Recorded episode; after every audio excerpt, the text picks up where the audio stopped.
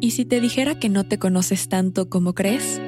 Que el amor propio no es como lo pintan, que la espiritualidad no es para unos cuantos y que la misión de vida no es algo que tienes que buscar porque no está perdido?